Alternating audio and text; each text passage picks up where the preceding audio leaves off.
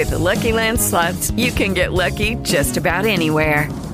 This is your captain speaking. Uh, we've got clear runway and the weather's fine, but we're just going to circle up here a while and uh, get lucky. No, no, nothing like that. It's just these cash prizes add up quick. So I suggest you sit back, keep your tray table upright, and start getting lucky. Play for free at LuckyLandSlots.com. Are you feeling lucky? No purchase necessary. Void where prohibited by law. 18 plus terms and conditions apply. See website for details. Inovação, segurança, Programação. tecnologia. Desenvolvimento. Começa aqui. Let's begin. DevSecOps. DevSecOps. O seu podcast de segurança em tecnologia.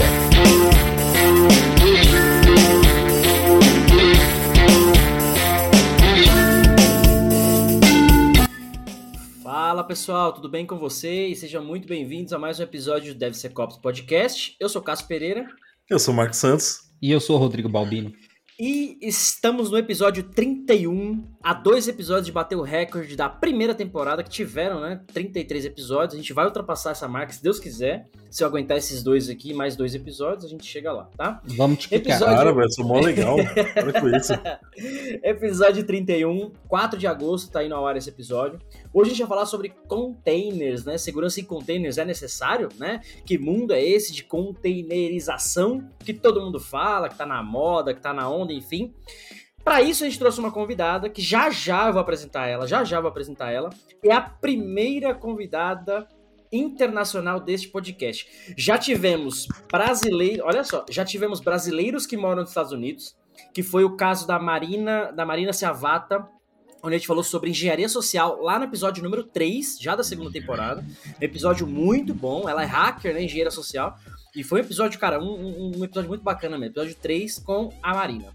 E, mais recentemente, o nosso grande monstro Yuri Diógenes, que gravou, né, vem lá da Microsoft e tal, e gravou com a gente para falar sobre security hygiene, né, segurança em cloud, né, boas práticas de segurança, etc. Então, nossos brasileiros que estão fora do Brasil. Mas hoje temos pela primeira vez, inédito, nunca aconteceu antes na história desse podcast, um convidado internacional que não é brasileiro. Ah, e vale lembrar que já tivemos também brasileiros que moram no Brasil, né, Rodrigo? Eu acho. Eu tô começando a desconfiar. Deus? Tivemos brasileiros também que moram no Brasil. Bom, pra quem tá no YouTube já tá vendo a carinha dela ali, mas eu já, já, já vou chamar ela, já já vou falar pra ela se apresentar. Mas antes eu queria trazer do Rodrigo, que trabalhou um pouquinho mais com essa parte de, de Docker, imagens, etc. Por que todo mundo quer usar essa porra? Por quê? Tá na hype, tá na moda, todo mundo tá falando vamos usar, precisa mesmo? Como é que você vê isso aí, mano? Já teve um, um episódio que a gente debateu mais ou menos isso daí, né? Que, que era o santo grau ali do desenvolvimento. Cara, é, Docker. Acho que foi a mesma coisa. Eu falei a mesma coisa, que era um, foi um divisor de águas ali para os desenvolvedores, né? Que antigamente você tinha aquele trabalhão danado lá de subir todo o ambiente. Então, quando você entrava numa empresa, você perdia, sei lá, uma semana só para montar ambiente de desenvolvimento para você. Porque banco de dados, sei lá, servidor. Então, você tinha que perder um tempão ali tentando configurar. É, fora as tretas que você tinha, porque às vezes na sua máquina tava de uma versão, no servidor tava de outra versão, então é, você desenvolvia para uma versão, na hora que você ia subir, quebrava. Então, cara, era uma maluquice. É, se você não tiver organização, né, acabou. É, vai, pergunte, pergunte, rapaz. Eu tô, eu tô agoniado aqui porque eu ia falar, pô, a VM não já resolvia esse problema? Então, VM, ela, ela, ela é quase isso, ela quase resolve isso. Porque você sobe uma outra máquina, você sobe é, um sistema operacional, você sobe toda aquela estrutura e monta também como se fosse um servidor. E daí você poderia fazer uma imagem da, da- do servidor e replicar na, na sua VM. Só que você ainda tem, você carrega toda a informação de um sistema operacional, você, você carrega tudo. É muito pesado, né? É, no Docker, ele é. Ele é, é, Você carrega só o necessário. Então ele é uma imagenzinha que você sobe só o que precisa. Então, em vez de você subir todo um sistema operacional, você sobe aquela imagenzinha, cara, e aquela maquininha que você está usando, você consegue subir um monte de, de Dockerzinho, né? De imagem Docker. Tá. E aí isso fica mais fácil para o desenvolvedor porque você tem coisas mais enxutas ali, você tem padrões, etc, que você consegue só uti- reutilizar, vamos dizer assim, né? Sim, sim. E, e a outra vantagem é que você vai ter como se fosse um, um, é, você mata aquela máxima do desenvolvedor lá que fala que na minha máquina funciona, né? As coisas quebram. O cara fala, não, na minha máquina funciona. Ótimo. Um Docker, se funcionou na sua máquina, vai funcionar no outro ambiente, porque é a mesma lugar. imagem. É, então é a mesma imagem e ela você vai replicando. Show, acho que foi uma bela introduzida. Marcos, quer colocar algum comentário? Quer falar alguma coisa? Você veio, você veio hoje, porque no episódio passado você estava meio offline, né? Estou totalmente online, meu amigo. Boa, Estou e aliás- aguardando você apresentar a nossa convidada, que vocês dois só falam e não apresentam ninguém. Não, mas eu queria destacar que hoje estamos uniformizados, porque esses vagabundos É, têm uniforme e não estavam usando, mas agora tá todo mundo uniformizado. Isso aí. O, Ca- o Cássio tá tentando fazer um suspense aí pra quem tá ouvindo só, né? Cara, assim, é o melhor. Cara, o, o primeiro episódio com um convidado internacional. Temos que fazer suspense pra segurar a audiência. Aliás, o pessoal que, que se, se adapte, porque iremos hablar um pouquito portunhol, se possível. a gente vai falar um pouquinho de, de portunhol ou espanhol aqui com ela, mas vamos lá, vamos apresentar a nossa convidada de hoje. Carol Valência, seja muito bem-vinda ao, ao episódio, muito bem-vinda ao, ao DevSecOps Podcast. Primeiro de tudo, obrigado pela disponibilidade, obrigado por aceitar o convite. Faz tempo que a gente tá pra marcar esse papo com a Carol. Uma hora vai, outra hora não vai, enfim. Deu certo, hoje ela tá aqui. Carol, se apresente pro pessoal. Nossa, muito obrigada aí. Estou feliz de poder falar muito portunhol com vocês hoje. Espero falar muito olá, como estão? Né? Olá, que tal? Olha que tal? As típicas frases, né? É, bom, é, eu estou trabalhando um tempo, né? Eu já trabalhei como desenvolvedora, é, também já trabalhei nesse mundo de DevOps, né? Tentando automatizar o pipeline, o CI, o Jenkins, tentando mexer com algumas coisas de Ansible, Terraform, etc., né? Que faça as pessoas que trabalhamos com na infraestrutura. E, bom, atualmente também eh, estou vendo soluções de segurança neste mundo cloud native, que são eh, novos desafios que temos neste mundo de containerização, né? Por exemplo, estávamos falando, então solucionamos algumas coisas, mas temos desafios de outros lados, como fazer a proteção da parte do serverless, Lambda, Fargate, etc., de outros territórios que ainda às vezes nem sabemos como a própria tecnologia está sendo desenvolvida. né? Tá, muito legal. Carol, você é de onde? Conta pra gente. Da- Eu sou do Peru. Peruano, olha só, tá vendo? Vocês imaginavam que no Peru não tinha ninguém, né? O pessoal fala que o país é longe, pouca gente fala, mas tá aí, tem gente de- muito boa lá de tecnologia. Tenho dois amigos que são de lá também, que eu conheci em outras empresas, o pessoal também lá do Peru, e falam muito bem é, nessa questão tecnológica, na questão cultural do país, isso é muito legal. E é legal ter gente é, vindo pro Brasil também com, com esse expertise, enfim, é multicultural, né? Isso é, é muito legal, fico feliz de ver esse pessoal participando também. Carol, de novo, muito obrigado por participar e estar aqui com a gente, tá? Já, já agradeço de antemão aí. Antes de começar, eu só queria abrir um adendo. Conheci a Carol do Peru, conheci pessoas de outros lugares, mas não conheci nenhum acriano de tecnologia até hoje. Não conheceu quem? Nenhum acriano. É verdade, é verdade. Se Quem é você. Adriano? É quem mora no Acre. Aqui, mora no Acre. Se você que está ouvindo o podcast é do Acre e trabalha com tecnologia, você queremos você aqui. Você está convidado a participar, não importa o seu expertise. Convidadíssimo. Está convidadíssimo a participar. Vai tomar a cadeira do Marco. Porque Va- ele já vai ser cancelado com isso. Daí vai ser cancelado. Bom, mas Oi. vamos falar, vamos falar sério aqui agora, né? Chega de putaria, chega de brincadeira. É, o Rodrigo explicou um pouquinho pra gente do que que é container, na questão das VMs, né? Que eu coloquei um pouquinho. A Carol vem trazer essa expertise aí. A Carol hoje que trabalha, né? Mais focada em soluções de segurança para containeriz- containerização. É difícil falar essa palavra. É, e eu queria entender um pouquinho de você, Carol. Traz um pouquinho pra gente é, quais são as preocupações de segurança, porque, como o Rodrigo falou, é, você tinha antes uma VM com todo o sistema operacional, patch, versão, ah, trocentas coisas de uma máquina inteira. Agora você tem uma mini máquina, né? Pelo que ele comentou, uma mini máquina com só os recursos necessários. Então tá mais seguro, né? Tem menos coisa. Isso é verdade? Não, inclusive isso vem muito que ver com a parte de isolamento. Como é que funciona a parte de isolamento nos containers? Quando vamos a criar um container ou usar estas tecnologias, seja um Docker, Creo, qualquer destes containers runtime, vemos que o que vamos a usar para poder criar esse isolamento é usar a própria tecnologia do kernel do Linux. Vamos usar a parte de los namespace em Linux para poder fazer essa parte de isolamento, junto com a parte dos cgroups para eh, fazer a restrição de recursos, memória, CPU, etc. E quando vamos entender um pouco a definição do container, vemos que eles estão reusando o próprio host. Então temos dois problemas principais. Primeiro é que se um container tem algum malware ou alguma vulnerabilidade, ele facilmente pode se expandir em todo o host, já que ele está compartilhando Sim. o mesmo host. E a outra preocupação é que também essa aplicação, essa temos outras aplicações que estão compartilhando, estão sendo compartilhadas também no mesmo host. Então, temos, pode se expandir, pode ser que outro, outra aplicação que esteja em nossa nosso host também eh, aconteça que possa, possa eh, ter alguma vulnerabilidade ou atacar nosso outro container. Né? Tá. Então, temos que, tanto a nível de host como da própria aplicação, temos que ter esse cuidado.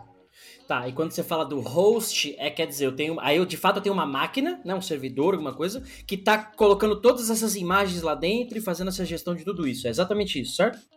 Exatamente isso. Tá. Inclusive podemos começar com é, tentando ver as boas práticas de configuração, a configuração das próprias tecnologias que vamos usar, porque antigamente já tínhamos nosso VMware, tínhamos nossa máquina, tínhamos um firewall tradicional para fazer o, isolamento, o bloqueio, Sim. mas agora que estamos usando outras tecnologias, também temos que ter essa preocupação de fazer as configurações corretas, o isolamento, ver que essa imagem no meio do caminho não, se, não seja alterada, né? Pode ter alguém que tenha alterado a parte do hash ou a parte da publicação dessa imagem e, você, e estamos fazendo o pull de uma imagem alterada cheia de cryptominers, por exemplo, né? Ah, que beleza. E eu lembro que, cara, quando eu desenvolvia .NET, lá, lá alguns anos atrás, a gente compilava e gerava lá as DLLs do projeto, né? E aí você tinha uma, uma etapa, por exemplo, de, de code signing, né? Ou de hash, para gerar hash dessa DLL, para justamente garantir que ela não foi alterada depois da geração até o deploy em produção, né? Ou enquanto ela está ali executando. É mais ou menos a mesma coisa, você pegar essa imagem, pelo que a Carol está explicando, né? Gerou uma imagem Docker, porque ela acaba sendo um arquivo, e dali você faz um sign, né, um hash, alguma coisa nesse sentido, para garantir que ela não foi alterada depois que ela foi construída ou compilada ali, né. Então acho que a, a, próxima pergunta, aliás, antes de fazer a próxima pergunta, né, o Marcos manja muito de boa prática, né, Marcos? O Marcos trabalhou numa empresa que o pessoal fazia o que com os logs lá? É, cara, eu, eu adoro essa história, é. é uma história muito boa. Conta o pessoal dessa assim, boa, a melhor boa prática de economia de cara, tecnologia. É, assim, eu sou muito fã do, do gerente que aplicou essa boa prática lá, hum. porque era assim, é, aconteceu alguns casos lá de fraude, tudo vazaram documentos lá da empresa. Meu chefe falou: Ó, eu quero que você vá atrás e me traga o nome da pessoa que vazou os dados. Legal, fui logar no banco de dados, fui buscar os logs. Só que tinha um problema. Uh, o gerente já pediu para desligar todos os logs para economizar espaço físico. Não tinha log nenhum. Você é a vergonha da profissão. Quem cara, foi que mandou desligar esses negócios? O gerente, cara, para economizar espaço. Pegando esse gancho, é, aí, aí entrando um pouquinho nesse detalhe com a, com a Carol, é, quais são essas boas práticas então, Carol? Como é que a gente é, olha para então esses containers, para essas imagens, enfim, o que, que a gente tem que garantir de segurança? Porque até onde eu entendo, você vai ter a sua aplicação lá dentro rodando. Então, se a sua aplicação está vulnerável a SQL injection, a XSS, só as vulnerabilidades que a gente já conhece, independente de onde ele esteja executando, ela continua vulnerável, né? Estando numa VM, estando na, na AWS, na cloud, que, é, ou num, num container, certo? E aí, quais são essas boas práticas? Como que a gente consegue se proteger? Pode dividir aí na, um raciocínio em etapa de build, etapa de construção, etapa de gerar imagem, etapa de publicação, como que é isso? É, acho que a gente pode aplicar inclusive a parte dos princípios de segurança, né? Inclusive tem o security by design, less privilege, etc, etc. Né? Exato, tentar primeiro aplicar, é, vamos tentar reduzir a superfície de ataque. Então, se pensamos nesse primeiro princípio, tentar construir uma imagem pequena, que inclusive é um dos princípios de, de boas práticas para microserviços, ter uma aplicação pequena que não tenha muito estado, que seja, possa ter um restart, e isso também vem na parte do desenho de construir nosso, nossa imagem, né? Então, é, é diferente fazer um from Ubuntu, que vai vir com todo, a fazer um from Alpine, né? É, e também aí vem a parte também de, é, falando de privilégios, né? Colocar os menores privilégios possíveis. É, por defeito, tudo se inseguro, porque às vezes, quando inclusive seguimos um tutorial, vamos, vamos criar um, um Lambda, nossa, nossa primeira aplicação Lambda, e seguimos o tutorial. With lucky landslots, you can get lucky just about anywhere. Dearly beloved, we are gathered here today to. Has anyone seen the bride and groom? Sorry, sorry, we're here. We were getting lucky in the limo and we lost track of time. No, Lucky Land Casino, with cash prizes that add up quicker than a guest registry. In that case, I pronounce you lucky. Play for free at LuckyLandSlots.com. Daily bonuses are waiting. No purchase necessary. Void were prohibited by law. 18 plus. Terms and conditions apply. See website for details. Okay, round two. Name something that's not boring. A laundry? Ooh, a book club. Computer solitaire, huh? Ah, oh, sorry. We were looking for Chumba Casino. That's right. ChumbaCasino.com has over 100 casino style games. Join today and play for free for your chance to redeem some serious prizes. ChumbaCasino.com. No purchase necessary. Full prohibited by law. 18 plus terms and conditions apply. See website for details. Next, next, né? Geralmente não está preocupado com fechar sua rede, eh, ou criar um bucket de stress, ou já está aberto publicamente, mas Então, acontece o mesmo também nos containers. Geralmente, quando vamos a criar uma imagem, é, o usuário já é root. Então já tem muitos. o usuário já é root! Deveria começar ao contrário, né? Deveria começar tudo fechado, tudo travado, para você indo lá manualmente abrindo, né? Sim, é que eu acho que isso que vem que a segurança sempre vamos pensando depois, né? Porque no início nós estamos animados com fazer a produção, com agilidade e tudo isso. E, inclusive, todas essas melhorias de segurança já estão acontecendo, né? Então, por isso que temos, inclusive, agora é, a parte de rootless, né? Então, já estão nascendo já esses desenhos de que os containers venham sem, sem, sem ser roots, né? Inclusive, também tem é, outros containers runtimes que já vêm é, preocupados com essa parte de isolamento, então para adicionar uma camada de proteção, eles estão fazendo uma como uma estratégia de criar uma espécie de máquina virtual, claro que não vai ser tão pesada, né? mas uhum. a ideia é poder encapsular e ter uma camada mais de segurança, né? que faça a parte do JVisor, que é da Google, né? Então vemos que tem uh, certas estratégias tentando ver essa parte de isolamento, né? mas começando simples, é, esse primeiro desenhar podemos usar, inclusive, pensando na parte do build, podemos diferenciar em várias etapas. Build, que é essa construção da imagem, tentar uhum. fazer a proteção da infraestrutura onde vão viver esses containers, que pode ser um cluster Kubernetes, um host, e em si também tentar fazer a proteção em tempo de execução, porque pode ser que me preocupe muito em fazer a instalação correta da minha infraestrutura, eh, fazer a parte de uma construção segura de minhas imagens e quem está tendo a visibilidade de alguém entrando em meu container em produção, né? Então, é outra etapa. Né? Perfeito. Fala aí, Rodrigo. Você está ansioso, é, É, é porque ela falou que ela falou que é, geralmente se desenvolve e pensa na segurança depois. tá bom você pensar na segurança depois, já tá bom já, né? Pelo, porque pensar pelo que a gente na segurança já tá bom. Então, porque geralmente o que você vê aí no mercado é não pensar em segurança, né? O pessoal põe lá e acabou, vai embora. Então, não, se, se, pensar pelo menos depois já é alguma coisa, já, né? Já, Não, já ajuda, né? Pensando depois já é alguma coisa, né? Melhor que nada. Ô, Carol, então eu não posso simplesmente pegar uma imagem do Linux e subir no meu microserviço aqui? É, geralmente, pe pegando uma imagem pública, vai estar cheia de cryptominers. Inclusive, vemos é, o que falam de software supply chain, que seria o suprimento de ataque, porque a dependência da dependência pode ter muitas vulnerabilidades escondidas, ocultas, que você nem sabe. Nossa, cara, eu tô, eu tô, é, eu tô cursando, finalizei agora o, o curso, né, do CSS, CSSLP. É, o último capítulo do CSSLP para tirar a certificação, né, eles falam exatamente sobre é, software supply chain. E pouca, cara, pouca gente tem falado sobre isso, e é um negócio assim absurdo. É exatamente isso que a Carol falou. É a dependência da dependência da dependência da dependência, cara. É uma, é uma parada, assim, não tem fim. E o, o, o grande, o, o, grande problema é, se você está desenvolvendo em casa, você está ali usando bibliotecas terceiras que tem esse problema, né? Dependência da dependência. Quando você compra um software ou contrata uma fábrica para construir para você, piora isso, escala exponencial, porque essa fábrica usa o componente do componente que tem dependência da dependência e o negócio vai piorando. Porque quando você está em casa, você fala, bom, legal, eu escolhi C Sharp, eu escolhi é, Node, eu escolhi Python. Então você sabe a, a, linguagem, base da tecnologia. Agora você sabe quais, ao, ao menos, né, as libs que você está utilizando. Você pode perder na cadeia ao longo das dependências de dependência. Sem falar de infraestrutura. Quando você compra uma solução ou contrata alguém, essa supply chain, né, essa cadeia aí do software, é, cara, fica, fica, vira uma, vira uma spider, uma web spider da vida. O negócio vai, vai não tem fim. É tanto que no material de certificação, inclusive, que a gente que eu estudei, é justamente isso, né? Tem um gráfico lá que chega uma parte que não tem fim. A cadeia vai indo, não tem fim. Aqui é tipo N. Você não sabe de onde vem a parada, você não consegue garantir a segurança de algo que você não sabe de onde vem, você não sabe a origem, etc. E é isso que a Carol falou. Você pega uma imagem lá de usar para usar como template, você não sabe quem, tá, quem compilou, quem é o desenvolvedor, a reputação daquilo, e aí já vem com CryptoMiner, já vem com. Eu já vi cenários é, no passado de pedofilia, as imagens já tinham é, informações de network de pedófilo para compartilhar informações na, na, na rede, Nossa já usando. Senhora. É porque ficava escondido.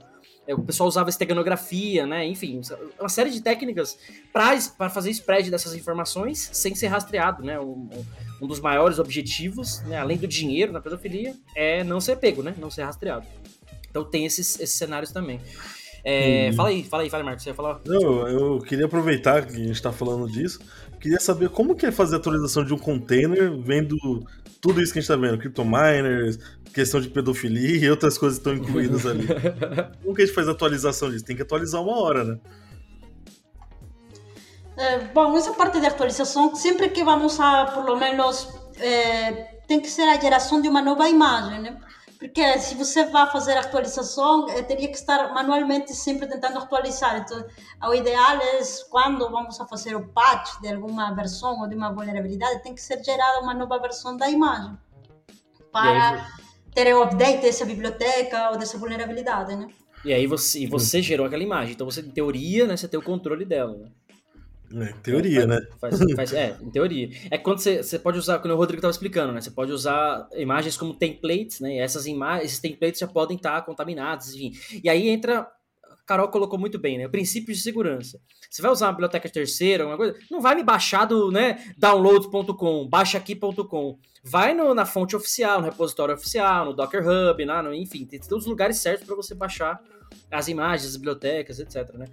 É, Carol, você falou, você, você comentou sobre runtime. É, existe. Como é essa proteção em runtime aí? Tô, a aplicação tá rodando? É algo que tá olhando pro meu host? É algo que tá olhando pra minha imagem? Como que é isso? Bom, é, eu acho que também tem muito que ver com a parte de observabilidade, né? Porque uhum. quando vamos a fazer a parte do desenho de microserviços, temos que ter uma preocupação dos logs, não como comentaram, vamos desligar os logs por espaço. Mas além disso, né, da observabilidade que todo mundo talvez já eh, tenha ouvido de poder fazer ter logs que já tem um, uma informação relevante. Também temos a proteção em tempo de execução, que é a parte de você eh, ter conhecimento de eventos. Por exemplo, alguém está tentando fazer uma, um escalamento dentro do meu container, alguém está tentando fazer um eh, shell reverse, um shell reverso, né? Sim, shell reverso, sim. Um shell reverso ou eh, alguém está tentando gerar um script ou executar um, um CryptoMiner. Então, tem essa parte de proteção em tempo de execução que é complementar a, a parte de observabilidade que já deveria de ter também uma aplicação. Então, com isso, junto, integrado com uma ferramenta de SOC, sim, eh, uno consegue estar alertado, notificado caso um evento desses aconteça, né? Então você vê, ah, alguém está tentando executar uma coisa, um binário que não faz parte dentro da minha aplicação. Então você já está sendo ativado, né? Você uhum. está sendo alertado. Inclusive, o ideal é bloqueá-lo, né? Porque não permitir que essa ação aconteça. Se, se, seguiu, se seguir o princípio de segurança, tem um deny by default, né? Bloqueia por padrão. Não começa a rodar como root, você já tá. já tem alguns você tá problemas. Tá né? inverso. E é uma preocupação que você, que você vai, começa a ter a mais, né? Porque é, você nem pensaria nesse tipo de coisa se fosse um, um, é, um servidor à parte mesmo, né? Sem ser imagem, você estivesse subindo direto pro servidor. Porque daí você tem o controle daquele servidor, você já tem controle de usuário, já tem controle de tudo. Agora, então... você tendo uma imagem, você criou, você, você deu mais uma superfície né, de ataque nesse caso. Então você está colocando uma máquina lá. E se você não sabe o que, que ela faz de fato, ou quais os privilégios que ela tem, o que, que ela pode executar, você, você perdeu, né? Passou direto ali. Então, mas é assim, é, é, seguindo quanto mais distribuída a aplicação, mais superfície de ataque você tem. É, é natural. Mas o que nem você falou, ah, se eu tô numa máquina no servidor, eu tenho o controle. É muito pelo contrário. O pessoal roda a mesma coisa, roda como root, roda, roda, ninguém, todo mundo tem acesso àquela máquina, enfim. É tanto que um dos problemas que eu tive numa empresa passada aí, que né, o pessoal já conhece, enfim, é, era o um problema assim. Os logs da aplicação, lá tinha log, né, Marcos? O pessoal gastava dinheiro lá com log lá. O log era tão bom que tinha o payload do pagamento do cliente. Ou seja, Nossa, cartão de crédito. Que merda, velho. Ó, enquanto, você, enquanto você nem guardava log, a gente guardava tudo. Fala, fala, Rodrigo. Só que isso daí, aí, é, é, isso daí é log de aplicação. E existe ferramenta, existe boas práticas para ter log é, da máquina para você saber se tem algum evento que não deveria ter, porque Sim. o comportamento da máquina é executar aqueles eventos que está é, planejado na aplicação. Então você sabe o que, que ela acessa. E de repente você vê um acesso diferenciado lá, uma porta que abriu que não existia ou alguma coisa assim.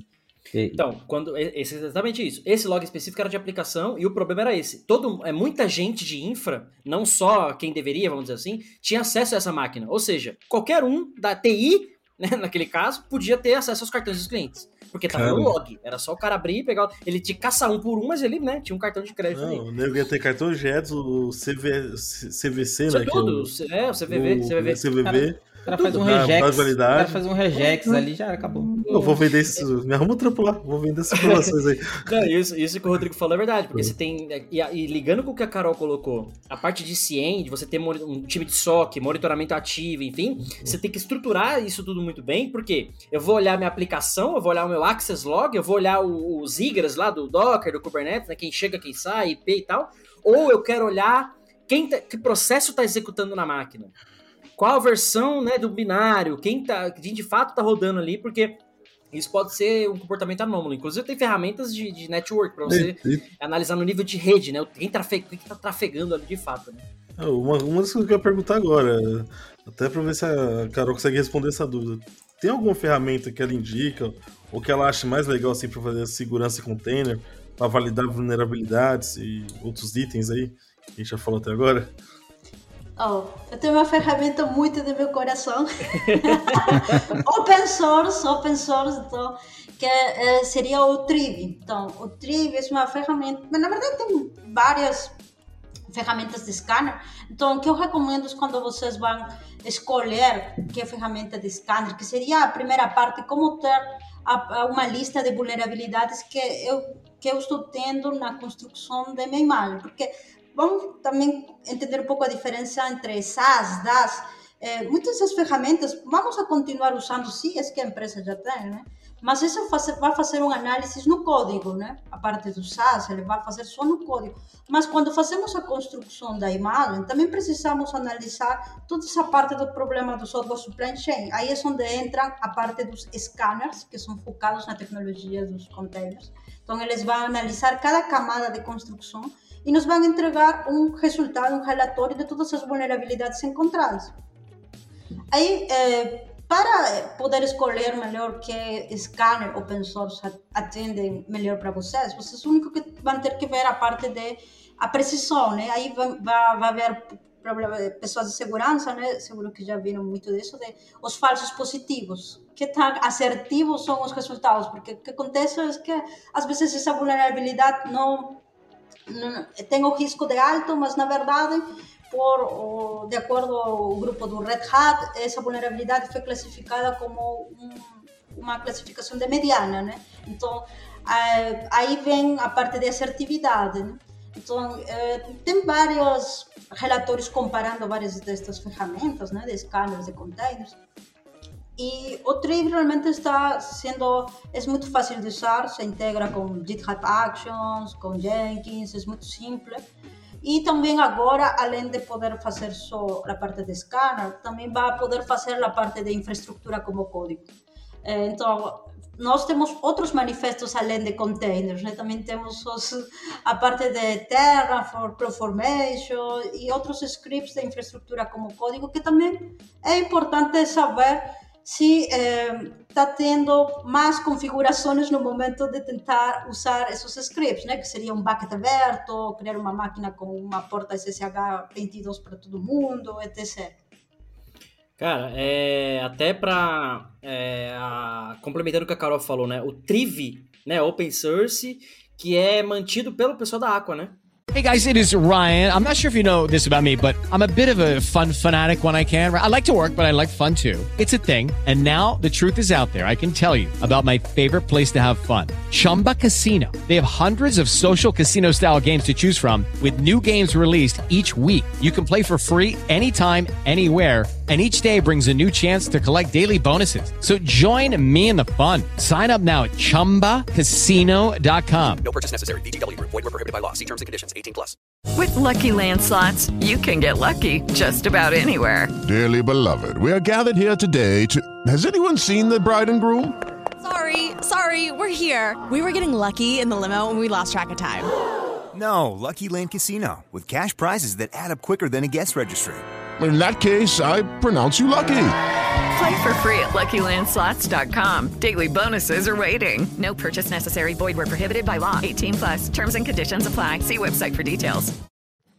É isso, né. Carol? Da Aqua É. Security, né? É, vou- lá, lá na descrição do vídeo do, desse episódio, pra quem tá né, nas plataformas digitais, lá na descrição do vídeo vai estar o link é, da Aqua, vai estar o link do Triv, enfim, outras coisas que a gente fala aqui. E pegando esse gancho aí que a Carol colocou sobre IAC, né, Infrastructure as a Code, vai estar o link também do, adivinha, Marcos? Ah, não sei, cara. Kix. É o verdinho. O Kix. Bianca. Grande Ele fazia Kix. todo o charme aí. O verdinho. E Começa a roubando. É o que vai acontecer com vocês nesse podcast. Vocês são quicados, entendeu? Vocês vão tomar kicks. Mas vai estar lá também o link do Kicks, que é uma ferramenta open source, Sim. também, né, Isso é gratuita, para iOS. olhar suas receitas, né? A sua receita tá certinha, tá bonitinha, você tá fazendo caquinha, como o caso do, do Rodrigo, que subia a aplicação com root com porta aberta pra internet, né? Um root com a imagem que eu encontrava qualquer na internet. Usuário sem. Mineirando as criptomoedas. Ah, Ô, Carol, você tem, você tem visto o pessoal usar é, é, scanner de, de, de- O Kix mesmo, né? Tipo, é. Pra, pra infraestrutura. É, eu acho que vem muito com o movimento DevSecOps, porque agora, faz uns cinco anos atrás, eh, estivemos neste movimento de DevOps, e agora estamos entrando no movimento do DevSecOps, que é tentar colocar a segurança do lado esquerdo. Então, com isso, está vendo muitas ferramentas né, que estão ajudando. Vão, vão automatizar segurança com OPA, Open Policy Audit, vão colocar o scanner de containers, vão colocar tudo que podamos. E também estamos vendo que é, a, a própria tecnologia, antes não tínhamos nenhum Kix, nenhum Tribe, faz 10 anos não existiam essas ferramentas. Né?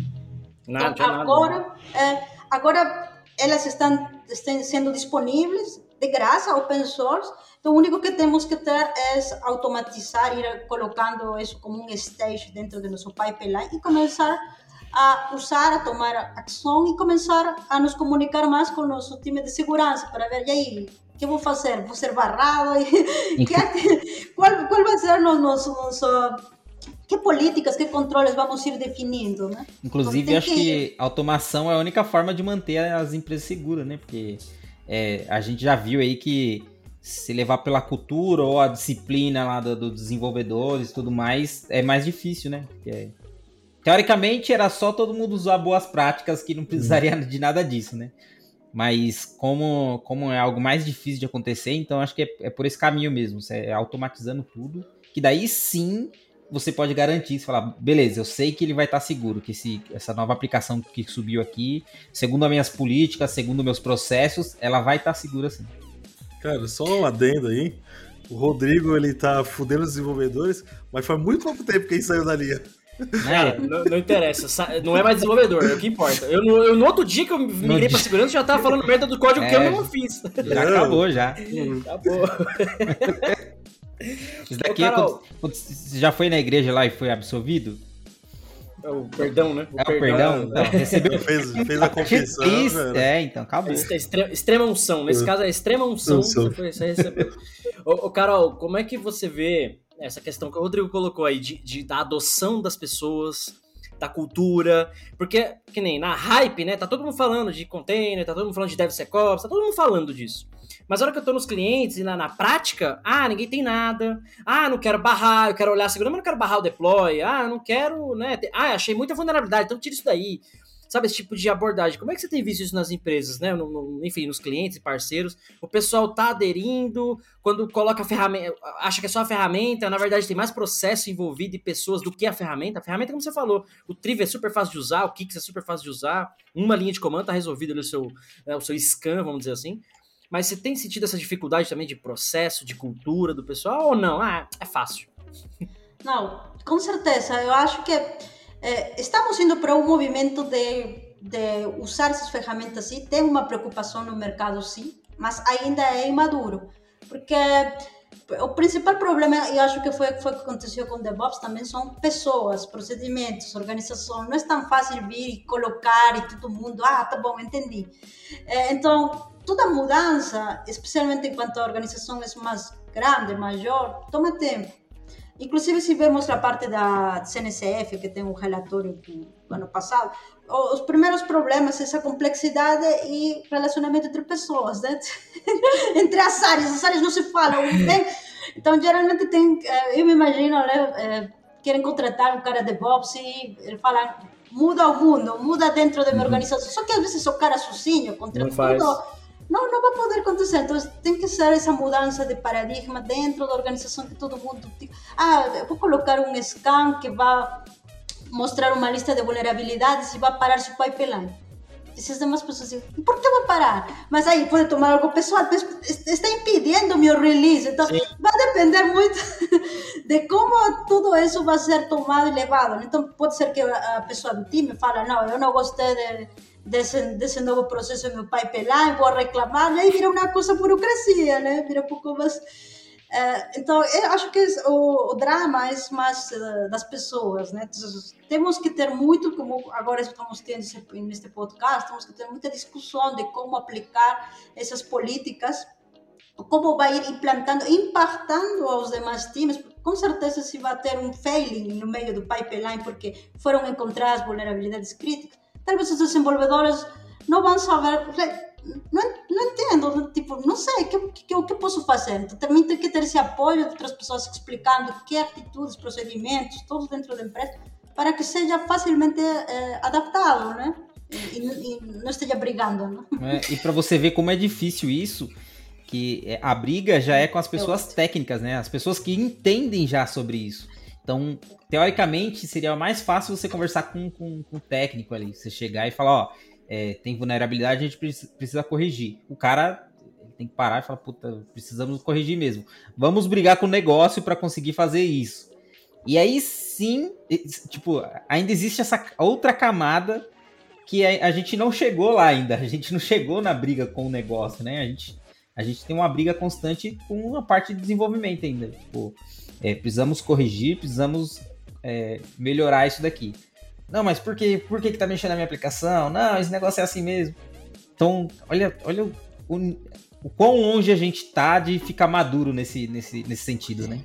Sim, e pensando nessa parte, eu acho que às vezes o problema eh, não é nem sequer nas áreas que estão tentando implantar o, o DevOps, o desenvolvedor, senão é na parte que está em cima, na parte do negócio. Porque é, a pessoa pode ser talvez o CTO, o dono, a pessoa que vai, vai o CISO, né, a pessoa que decide, só que ele não entende os problemas da tecnologia dos containers, não sabe o que é o Kubernetes, muito menos o que é um Terraform e fala, ah, precisamos dessas novas ferramentas. Mas para quê? Por quê?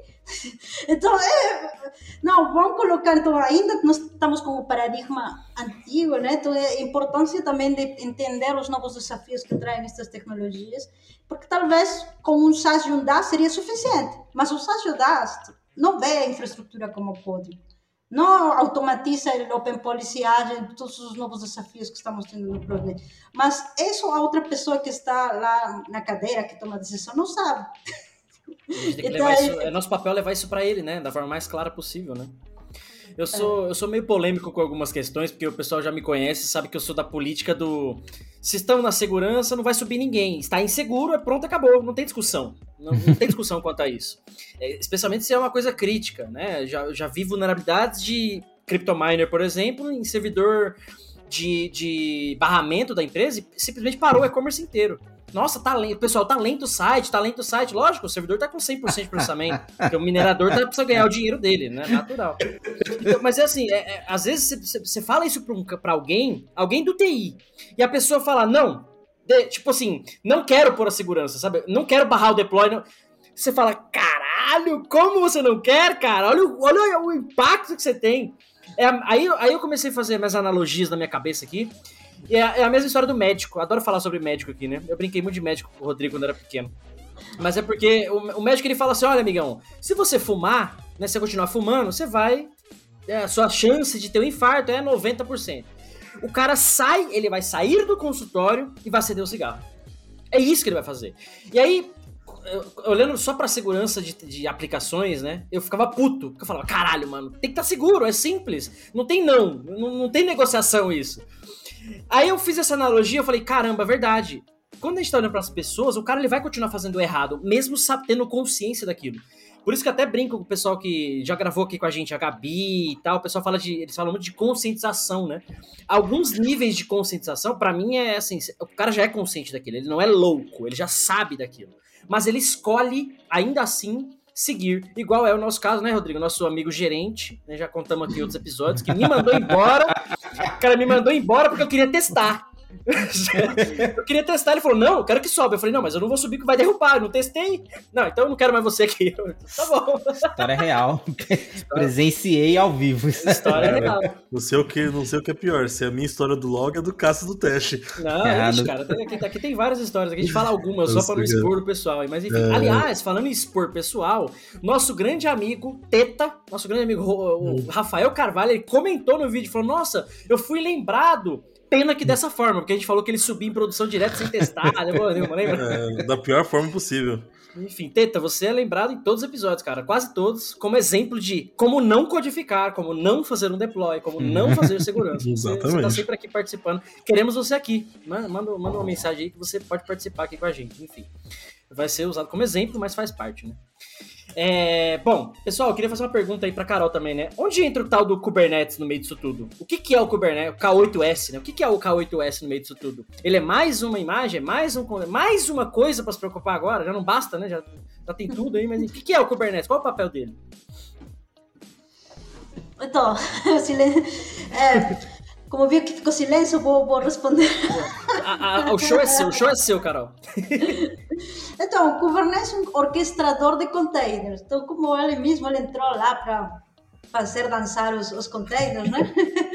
Orquestrar eles, ajudar com todos os problemas de escalabilidade, ajudar com o controle.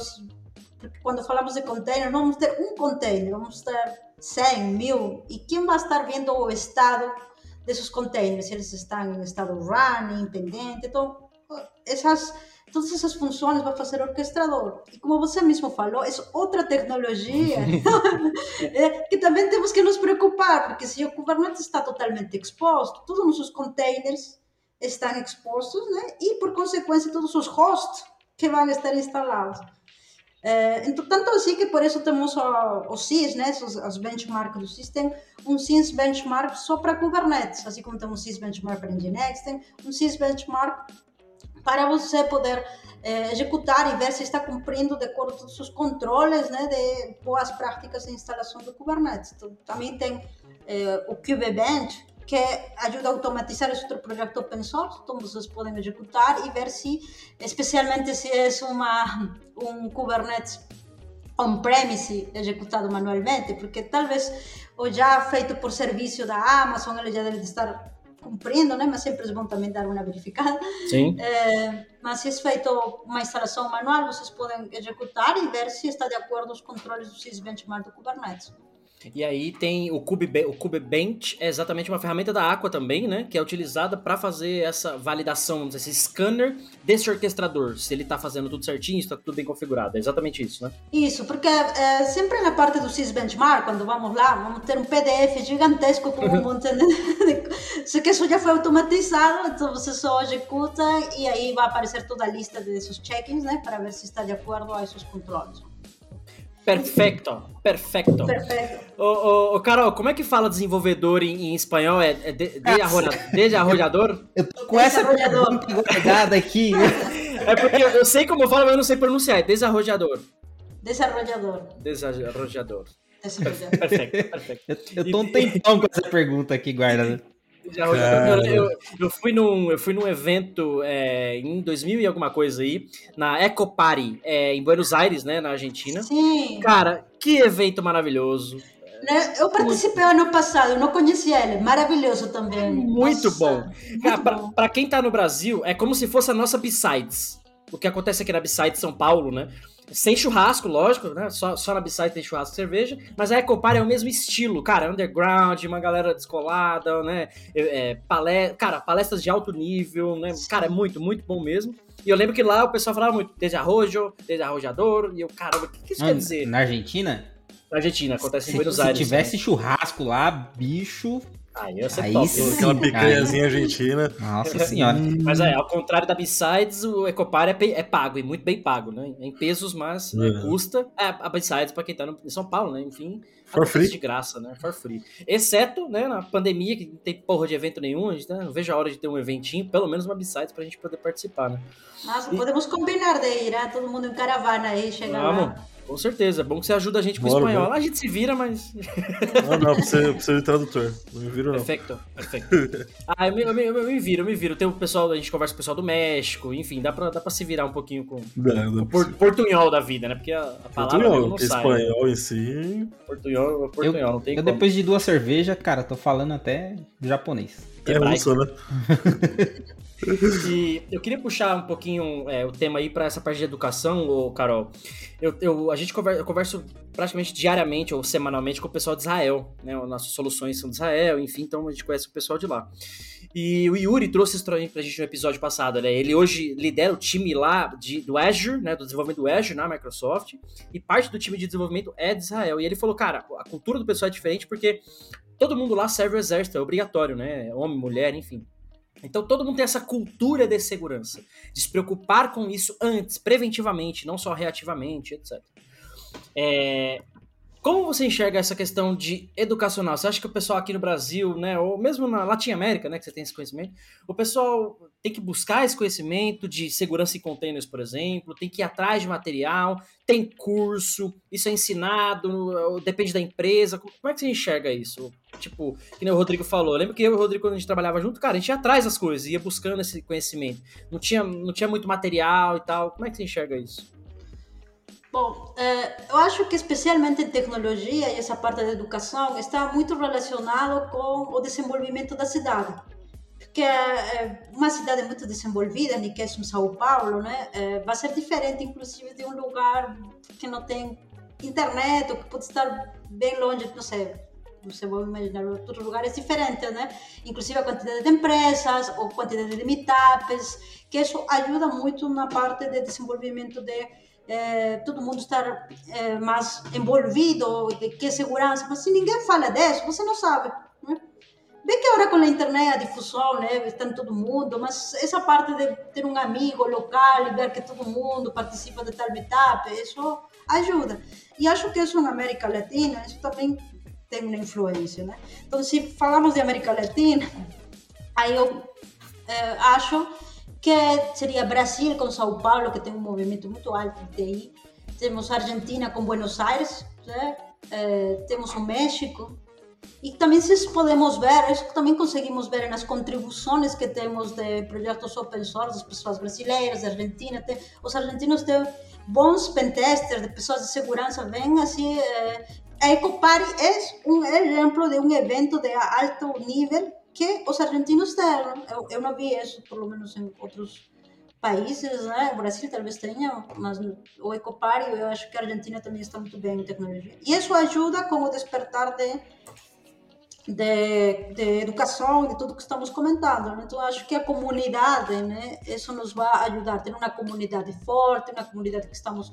eh, eu conheço vocês, a gente sabe que tem esse interesse de segurança, então a gente continua batendo papo. Eu aprendo com vocês, né? Estamos... E acho que, ao final, essa interação é isso que nos ajuda. Né? Eu lembro que. Fugiu o nome agora, mas tem um evento no- que acontece normalmente. é, a sede é no Chile. É, na verdade, é em todos os países aqui do Latinoamérica, mas normalmente é no Chile. É, é um número o evento, é, é Clube 86, 888, alguma coisa assim. Eu não, não pude participar, não tive oportunidade ainda, mas amigos que foram falam que é, é no mesmo nível da Ecopari para mais ainda. É um nível muito bom, muito bom mesmo. É, acho que é Security 88, alguma coisa assim. Depois eu pesquiso e, e comento aqui pro pessoal. Mas é um, um evento que acontece no Chile. O pessoal fala muito bem de lá também. É, e o Jefferson, né, amigo nosso, que já participou aqui do podcast, ele teve a oportunidade de ir pro Chile algumas vezes. Nesse evento ele falou, cara, é muito bom conhecer o pessoal de lá também, então fala muito bem.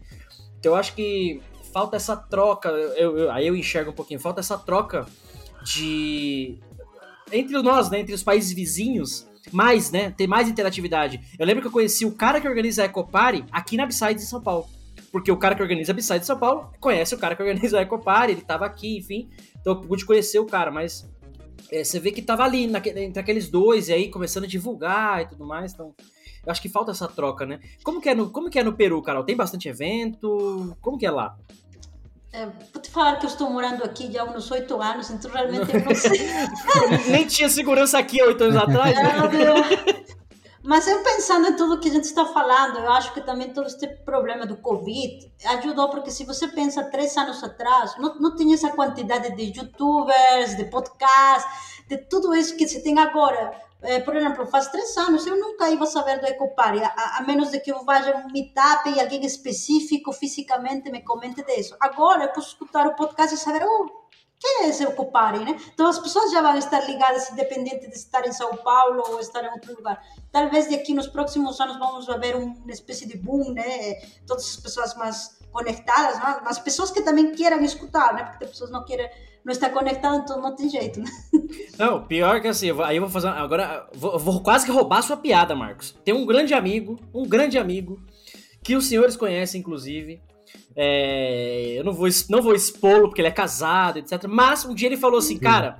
É, vocês assistiram Vingadores? Um dos Vingadores que saiu aí. Eu falei, cara, ainda não assisti. Ele falou, eu assisti, sabe aonde? Eu falei, onde ele? No X vídeos. Falei, não, não, não pode ser. Porque ele falou, os caras estão upando os filmes lá. Ou seja, o que eu quero dizer com, essa, com, essa, com, essa com esse contexto é: não tem desculpa pra você não estudar. Até no Xvideos você vai achar um vídeo de alguém ensinando você a rodar um, um Kubernetes. Você pode ver um tutorial do Rodrigo lá, do Marcos, né? Não tem direitos autorais, mas como, é só... como seria o título do, de um, Como seria o título de um vídeo desse daí? Container XXX. Não, não, título de boa. Ué, Go ser, né? container. Como, como, fuder com a empresa só subir num container? É. Pode ser também. É. Pode ser boa, boa. Agora eu entendi sua analogia. Bela analogia. Outra. Containers brasileiros. boa, boa. Brasileiro. Containers brasileiros. Minerando. Nossa, meu Deus do céu. Enfim, Nossa, vamos falar sério de novo. É, que mais? Tem pergunta aí, Rodrigo? Eu, eu acho que eu esgotei minhas perguntas, cara. De tudo que eu tinha anotado aqui. É, cara, depois de falou de X vídeo, eu acabei saindo para outro mundo agora. Voltar concentração. Marcos, perguntas para Carol. Aproveita, cara. Convidado internacional que tá aqui hoje, hein? Cara, eu ah, queria perguntar para ela. o, como que é fazer segurança nos workloads, né? O que, que é o workload, né? O pessoal saber também. Como que é fazer segurança nisso? É muito bom. Inclusive, é, bom, falando assim de workload, que eu acho que tem muito que ver com o que Gartner está definindo, que Gartner sempre vai definir uma família de ferramentas, né? E agora Gartner está falando muito de uma, de, da postura de CNAP.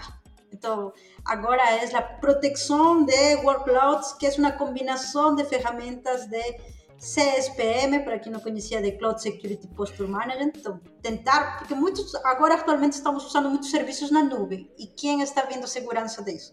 Então, aí tem a parte de postura de segurança e tem a parte de proteção em workloads, que vem, que seriam nossas cargas de trabalho, porque eh, executamos muitas aplicações, geralmente são containers, né? Nesse mundo cloud que chamamos de workload. E quem está fazendo a proteção? Como fazer a parte de segurança? Que é algo novo, né? Porque daqui 5 anos, 10, não existia essa parte de, de. É, então, tudo é, tem muito a ver com a tecnologia de containers, porque geralmente uma aplicação Cloud Native está definida como usar a parte de arquitetura de microserviços, usar a parte de CI/CD e usar a tecnologia de containers. Então, tem muito a ver com essa parte de eh, os novos desafios que vamos a ter em usar containers. Então, como você enxerga que esse container alguém tente manipular ou usar a própria tecnologia, porque quando falamos de container, vamos a ver que ele vai ter um container runtime, que em si também é um software, que ele pode ter alguma vulnerabilidade nessa implementação desse software, que tem uns componentes principais, o RunC, que já vimos que tive muitas vulnerabilidades. Então, se tem uma vulnerabilidade na container runtime que está executando esse meu container, vai ter em todos, né? É verdade. E tem a ver com muito parte com behavior, comportamento do que tá acontecendo ali, né? Porque o workload, de fato, ele já tá ali, né? Já tá na cara do. Já tá fazendo, né? A carga ali de trabalho, já tá executando alguma coisa. Sim. Então você tem esse behavior, né? O que, que, ele, o que, que ele é esperado e como ele de fato tá se comportando. Esse monitoramento é importante também, né? Complementando a pergunta do Marcos aí, né? Sim. E, quando, e se pensamos nesses workloads, na verdade são nossas aplicações que talvez já existiam faz 10 anos como um monolito gigante. Uhum. Só que agora foi dividido, talvez, talvez continue como um monolito, mas agora talvez está com microserviços. Mas continuamos com os mesmos problemas que falamos, o top 10 de vulnerabilidades, o WASP. Então, Sim. a gente tem o top 10 plus todos os, os problemas que podem acontecer usando eh, as próprias vulnerabilidades dos containers, Kubernetes, porque no final também são software, né? E Sim. são configurações. Então a gente tem que ter mais cuidado de eh, como usar isso, né? Então, Tem que ter todas as ferramentas que já usávamos antes, plus as novas para Hum, exatamente. Olha, e, e olha que legal esse ponto, porque resume o que o Rodrigo falou no, no episódio passado. Fazer o feijão com arroz. No caso do Peru, não é arroz com feijão, né? Lá não é o, o prato principal. mas fazer o básico. Cara, faz o simples, faz o básico, você já vai resolver N problemas. Pega o ASP Proactive Controls. O ASP Proactive Controls. Vai ter um lá, o número 5, se não me engano, 5 ou 6. Validate all inputs. Faça isso na sua vida. Saia desse episódio fazendo isso na sua vida, em todas as aplicações. Você vai ver que você vai resolver 80% dos seus problemas, cara. Vai resolver muita coisa. Por quê? Os desarrolladores não validam as informações que chegam nas aplicações, né? Ou próprio infraestrutura, você confia no arquivo que você está buscando em algum lugar, no diretório, você não sabe quem mexe naquilo. Então essa, esse controle, né, é, é fundamental justamente para você proteger de várias formas, enfim. É, é- é- é bacana você falar do Proactive Controls. é, até porque é o que eu tô de olho nessa semana, né? Uhum. Eu Vi bastante sobre isso. E são práticas que, que você tem o mínimo de esforço. É o mínimo de esforço. Não, é- você não tá criando, desenvolvendo nada é, fora do normal. Você não vai mudar a sua, a, é, sua rotina de trabalho. Você não vai aumentar o tempo de desenvolvimento absurdamente, que não dá pra fazer. Então, são coisas que são muito simples, simples mesmo de fazer. São só insights que você acaba não tendo enquanto você está desenvolvendo, que dá um ganho gigantesco, né? Gigantesco. Imagine o, que, o quanto de, de segurança você traria para uma empresa só aplicando os, os controles. Cara, Se chutar aí, chuta, se- sei lá, 70%, 80% do, do, de É, vulnerabilidade, cara, você mata? Se você, se você resolver, é o que eu falei, se você usar só o validate inputs, você resolve, cara, literalmente o ASP Top 10 você já pô, facilmente você mata ali. Porque é, é injection, é tudo coisa que você não tá tratando na aplicação. Então é muito, é os seus principais vulnerabilidades. Não à toa é o top 10, injection tá lá desde que existe essa porra. Ele só Já subiu, sei. ele só É. subiu, ele, hoje ele é o número 1, um, ele só subiu. É, tava em sexto, tava em sexto, foi quarto e foi pra primeiro. né? É, é, juntaram, porque É, antes era então. Cico Então, enfim. isso. Então, assim, é, fazer, fazer o, é como o Rodrigo falou, cara, fazer o mínimo. E eu, a Carol trouxe no começo do episódio, ela falou: Meu, os princípios de segurança, last privilege, deny by default. Tem agora o tal do. Tem agora não, sempre teve o psychologist acceptance. Né, você me- colocar segurança em algo sem interferir na usabilidade, na, na, na interface, enfim, daquilo. É algo a ser levado em consideração também, mas ninguém, ninguém lê, ninguém tá nem aí com nada. O pessoal aqui no Brasil, ô, Carol, só quer saber de churrasco e cerveja e futebol. é isso que o pessoal quer saber. E carnaval. Carnaval. Carnaval. É né? carnaval. Carnaval. Que bom que não teve esse ano e que não tenha nunca mais. Vai, Rodrigo, fala aí. Vamos É, falar, eu, eu falo pra galera continuar fazendo isso daí, porque dá trabalho pra gente, mano. Boa, também. É, Não vou né? falar nada porque eu já saí em bloquinho já, então. Ah, É, tá vendo? Sacanagem, né? Não, eu Não. não gosto, eu não gosto de carnaval, mas enfim, respeito, né? Obviamente, vai Não, lá mas- pros seus bloquinhos. eu Mas não gosto. deixa o nego É. errar, cara. É, é nosso emprego. E tá, tá garantindo que a gente vai ter muito emprego por muito tempo. Mas, mas não é nem só isso. O Cássio passou a não gostar do carnaval depois que ele pegou aquela doença venérea Não, não tem, não tenho nada disso. Tem sim, cara. Mas, não é, mexe não. Tá vermelho, né? Co- Como vocês sabem que eu tenho algo que eu não, que nem eu sei? Vocês estão É. invadindo? Passou, passou pra mim. Tá violado, cara. Che- Violamos aí. Seus vagabundos, respeita a comunidade internacional, cara. Porra. Carol, desculpa por eles, tá, Carol? Me desculpa, enfim. Faz, Ó, faz só parte. fazendo dois comentários aí. Faça. É, lembra- da posição que você estava dando do feijão com arroz.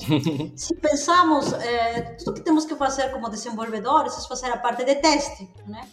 E quando agora estamos usando essas novas tecnologias, estamos usando containers, estamos usando infraestrutura como código, basicamente o que estamos pedindo, né, ou com esta DevSecOps, é colocar dentro do pipeline o, o chequeio, né, valida- a validação destes novos artefatos, que seria a validação deste novo artefato que é uma imagem, validação do novo artefato que seria o CloudFormation, o Terraform, e complementar com o resultado.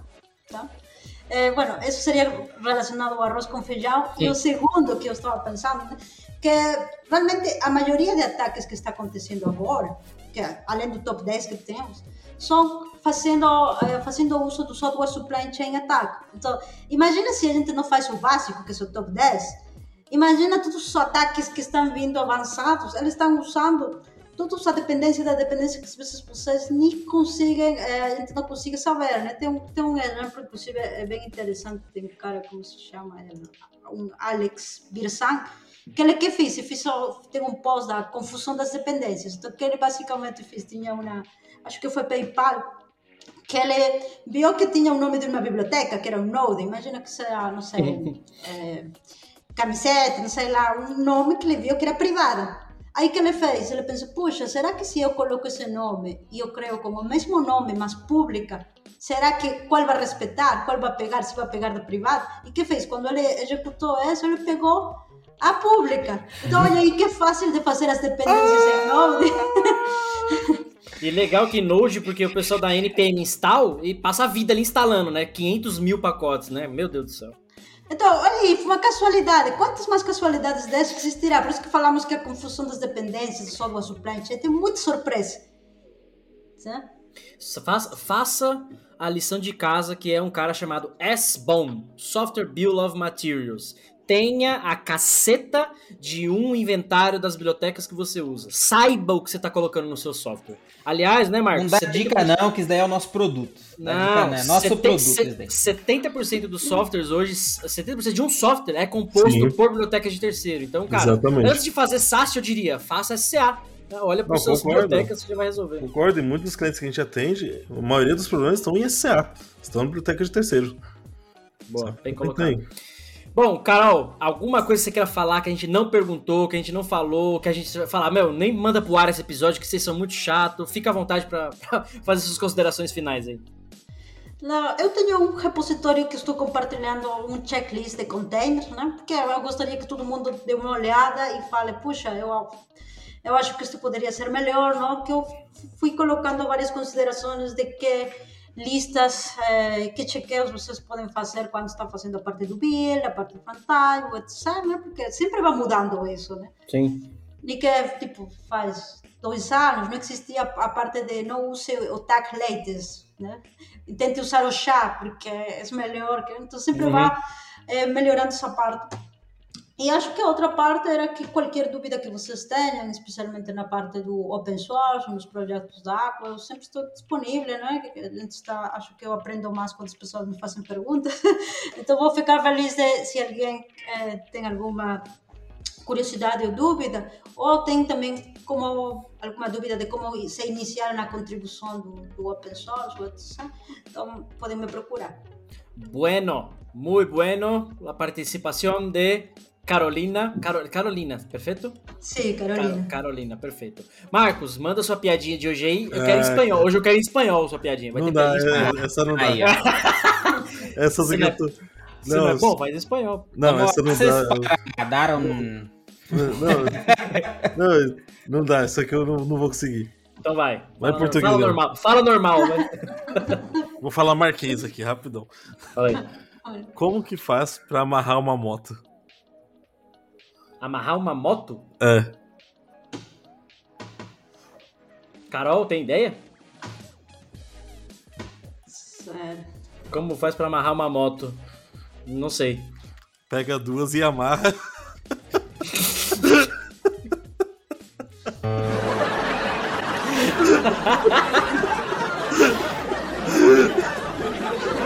Porcaria. Não, foi boa, foi boa, foi boa. Foi melhor que a da semana passada. A Carol tá sem entender ainda. É. Piada. Você entendeu alguma coisa, Carol? Não muito, sinceramente. Não muito. Não sou muito de piadas, algumas ficam perdidas. Não, mas não é culpa. Essa não é culpa sua, não. É culpa do Marcos. Essa não é né? culpa sua, não. É culpa do, do piadista mesmo. Fica tranquilo, tá? A gente ri, de, ri, É, ri com dó dele. É. Não, mas foi original. Foi uma piada original. Foi, foi novo, foi diferente.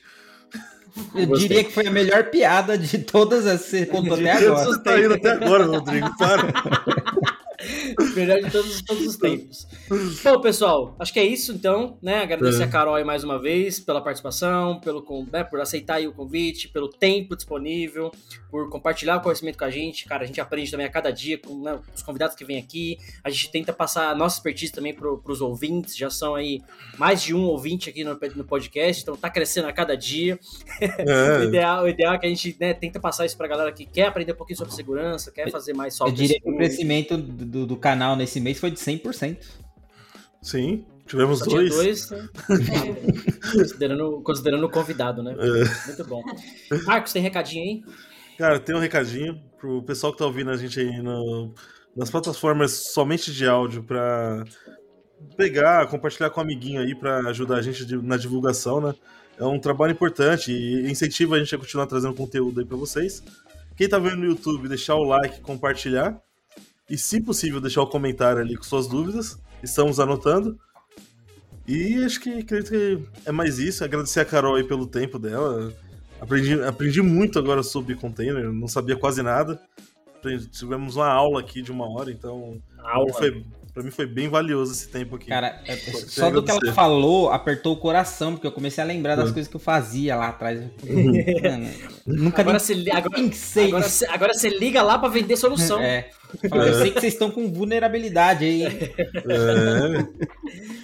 Carol, quer se despedir do pessoal? Quer falar mais alguma coisa? Quer deixar algum link? Aliás, me manda os seus links, vai, estarão todos aqui na descrição do vídeo. O seu repositório que você falou que tá compartilhando, né? As ferramentas que a gente com- comentou. Me manda pra eu comp- compilar tudo e colocar aqui pro pessoal, tá? Não, eu quero agradecer a vocês também, né, por o tempo que, que estamos aqui. Muito obrigada aí pelo convite, também foi bem divertido, passou rápido, mais de uma hora falando. Acho que poderíamos falar mais se estivéssemos. É, dá, Dá pra passar a vida aqui. É, e, não, e também muito obrigada a todo mundo que nos está ouvindo. Então, é, qualquer coisa pode me contactar, que fico feliz de falar com qualquer pessoa que tenha dúvidas, né, que tenha interesse. Isso aí, não vai ficar flodando os canais dela. Não, Não, sem fala sério, flod. né? Vai falar sério. É, sem flod, por favor. Bueno, bueno. Então acho que é isso, pessoal. Muitas graças, Carol. A gente se vê na semana que Beleza. vem. Eu sou Cássio Pereira. Eu sou o Marcos Santos. Eu sou Rodrigo Balbino. Se vê na semana que vem. Valeu. Falou, pessoal. Tchau, tchau. Falou. Termina aqui. DevSecOps. DevSecOps. O seu podcast de segurança em tecnologia.